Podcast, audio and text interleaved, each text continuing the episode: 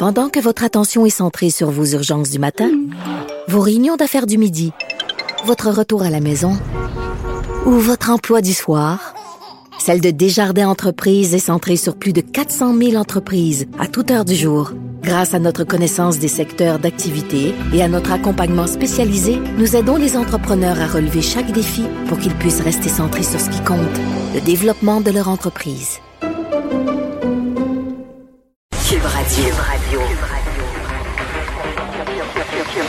Cube Radio.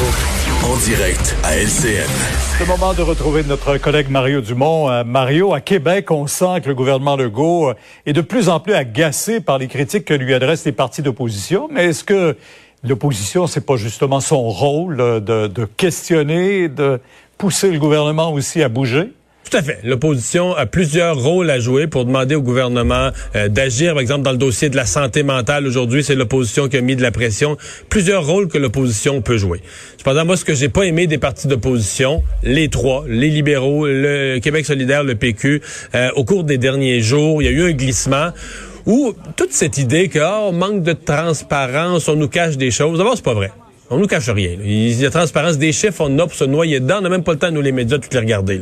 Donc, euh, on a des données. Euh, il pourrait qu'il y ait une cachette. On peut en donner plus, puis on compile des statistiques de plus en plus évoluées, puis poussées sur la COVID, puis c'est correct. Mais quand on, alimente, à travers cette idée qu'il y aurait des cachettes, quand l'opposition alimente les discours de non-respect des règles, parce que c'est là le danger pour l'opposition.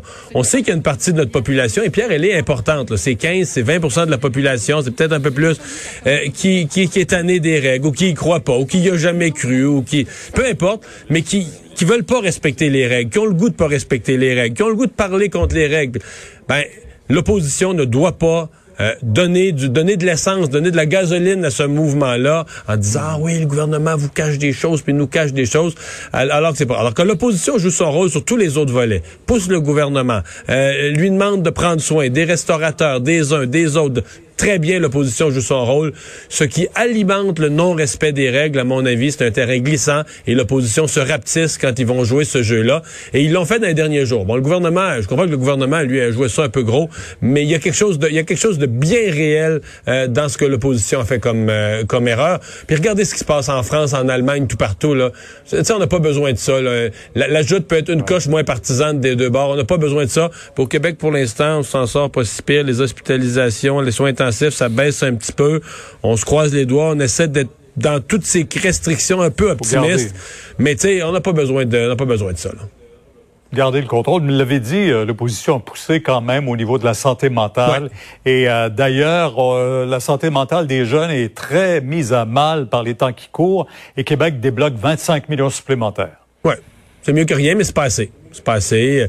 Oui, c'est vrai que c'est un sujet où l'opposition, j'ai en tête la, chef libérale, j'ai en tête euh, Gabriel Nadeau-Dubois, des interventions nombreuses, répétées, pertinentes, euh, demandant des services. Et euh, oui, c'est pour moi, là, c'est pas suffisant. bon, d'abord, on vise juste les jeunes il faut certainement aider les jeunes. Il n'y a pas juste les jeunes qui ont besoin d'aide.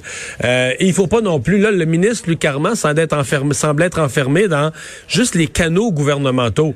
Il y a des psychologues en privé. Il y a d'ailleurs aujourd'hui l'ordre des psychologues dit nos membres on les a consultés. Ils constatent la détresse psychologique. Ils sont prêts à en faire plus. Ils sont prêts à aider plus de gens. Alors, je pense que le gouvernement doit être euh, plus sensible à ça. Qu'est-ce qu'il y a des programmes temporaires Je comprends, mais plus imaginatif et plus plus ouvert à, à voir l'urgence de cette, de cette aide-là. Ouais.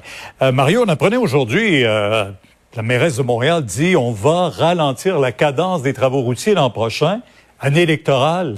Est-ce que ça joue là-dedans? Ça peut jouer un peu. Euh, je comprends. La mairesse dit qu'on a, a besoin d'un répit. Écoutez, Pierre, pour les gens de l'extérieur de Montréal, je pense qu'ils peuvent pas s'imaginer la quantité de cônes, les rues, les routes bloquées.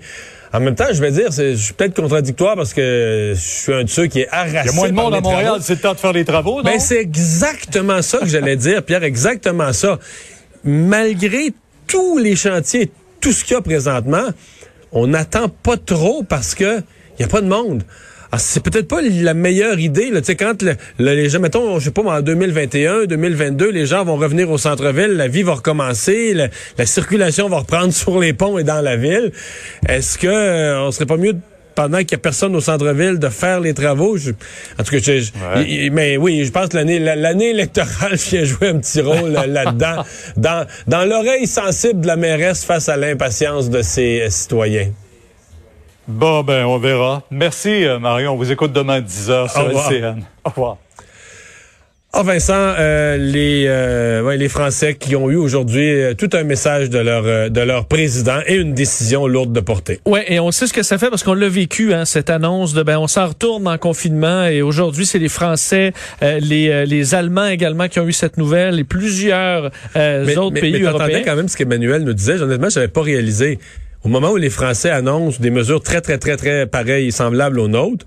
Mais nous, on l'a fait, on avait 4 à 5 fois moins de cas. Oui. Par 100 000 habitants. C'est pour ça que nous, euh, on, on, on s'est dit, ah, on aurait peut-être pu intervenir plus tôt au mois de septembre, mais par rapport à l'Europe, on est vraiment, vraiment en avance. Quand les Français étaient au même nombre de cas par 100 000 habitants où on était, c'est qu'ils ont annoncé le fameux couvre-feu. Là. tout le monde doit rentrer à la maison à 21 h le soir, on ferme les, on vide les restos à cette heure-là.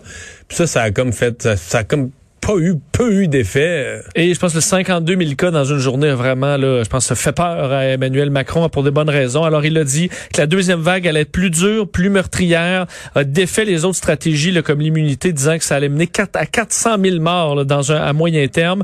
Alors, un confinement un peu comme ce qu'on a ici, c'est-à-dire adapter les écoles, le travail ouvert, le reste à toute fin pratique, tout est fermé euh, jusque, euh, bon, pour à peu près un mois, même chose du côté de l'Allemagne. Je voyais des records de cas un petit peu partout encore, en Suisse, euh, euh, dans d'autres pays, dans plusieurs États américains également. Anthony Fauci qui a dit euh, que le pays était en mauvaise posture pour réagir à la COVID. Et évidemment, le, Emmanuel Macron fait toujours réagir parce qu'il a quand même un ton assez solennel. Et euh, pense qu'on peut se laisser sur un des euh, extraits où il dit qu'en gros, là, faut, faut prendre un temps d'arrêt, on n'a plus le choix. Alors, on vous dit à demain. On se quitte là-dessus, ça nous met dans l'atmosphère. Si nous ne donnons pas aujourd'hui un coup de frein brutal aux contaminations, nos hôpitaux seront très vite saturés sans que nous ayons cette fois la possibilité de transférer beaucoup de patients d'une région à une autre parce que le virus est partout. Si nous ne donnons pas aujourd'hui un coup de frein brutal aux contaminations, les médecins devront alors choisir ici entre un patient atteint du Covid et une personne victime d'un accident de la route, là entre deux malades du Covid. Ce qui, compte tenu des valeurs qui sont les nôtres, de ce qu'est la France, de ce que nous sommes est inacceptable.